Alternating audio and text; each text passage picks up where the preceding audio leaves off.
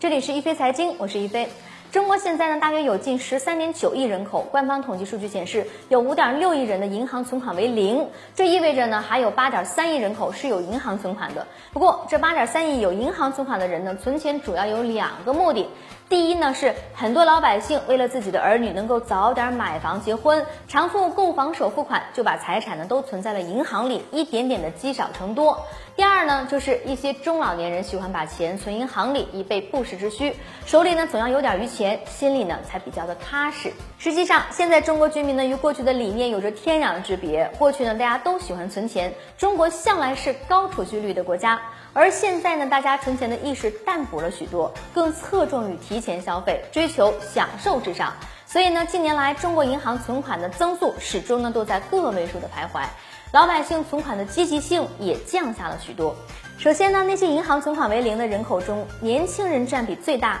而年轻人中呢，又分成两类，一类呢是很多未婚的年轻人，刚参加工作没几年，喜欢透支消费、提前消费，他们从来就没有到银行存钱的习惯，即使每月还能多存个几百元呢，也都放在了余额宝里面。中国的九零后年轻人存钱的意识远不及他们前辈要高。另一类呢是外来人员的务工家庭，本来小夫妻的工资收入就不高，还要付房租，还要生养孩子，自己呢还要吃喝开销，每个月的日子过得紧巴巴的，年底啊还能剩下一点钱就不错了，他们也就从来不会想到去银行存款了。再者呢，高房价吞噬了居民的存款。现在很多城市的家庭本来还有点存款的，但是买房付了首付款之后呢，就没有什么储蓄了。此外呢，还要偿还银行几十年的房贷。购房者就是为了买几十个平方米，过着节衣缩食的生活，每个月大半的收入都用于还贷，生活过得勉勉强强，根本也就没有什么能力再去存款了。所以在房奴当中，很多人并不是要去银行存款，而是每月呢要拿着工资向银行还房贷。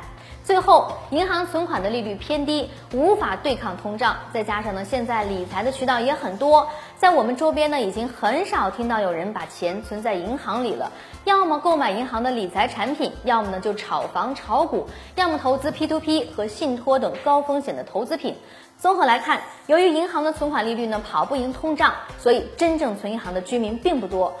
所以，官方数据显示，中国还有八亿多人口有存款，最多呢也只是存个几万元备用金，或者呢是刚需买房付首付之需。央行的数据表示，中国有五点六亿人在银行里面没有存款，这些人呢主要是以年轻人或者低收入人群以及刚需购房者这三大人群为主。而剩下的八亿多有存款的人，肯定存款也不会太多，即使有呢，也就是几万块钱或者是十几万，因为这些钱呢是将来要派用场的，暂时要放在银行。而中国的富裕阶层往往是为了跑赢通胀而不屑把大量的资金存在银行的。不过，随着国内的经济下行，银行的理财产品打破了刚兑，P to P 平台频繁出事，人们呢也意识到了高收益理财产品的风险性，所以呢，将来银行里面有存款的人呢会逐步的多起来。有一些厌恶风险的中老年群体呢，有可能会重新选择储蓄存款。好的，本期的易飞财经就到这里了，感谢您的关注，下期节目我们再会。